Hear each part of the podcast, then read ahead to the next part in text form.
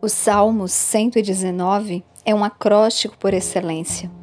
As seções de oito versículos estão dispostas de acordo com a ordem do alfabeto hebraico. Quase todos os versículos contêm uma das nove palavras que indicam a revelação de Deus: lei, decreto, preceito, estatuto, mandamento, ordenança, juízo, testemunho promessa e palavra. Na primeira parte do acróstico dos versículos 1 ao versículo 8, Imaculados deriva da palavra hebraica que corresponde a perfeito, sem defeito. O salmista orou pedindo compromisso total em obedecer.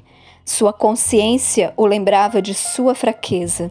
A palavra hebraica para retidão, ishre, significa justo, e reto. Salmo 119. Aleph, a primeira letra do alfabeto hebraico. Versículos de 1 a 8. Abençoados são os imaculados no caminho que andam na lei do Senhor.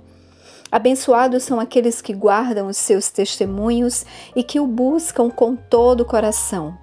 Aqueles também que não praticam a iniquidade, eles andam nos seus caminhos. Tu nos ordenaste a guardar teus preceitos diligentemente.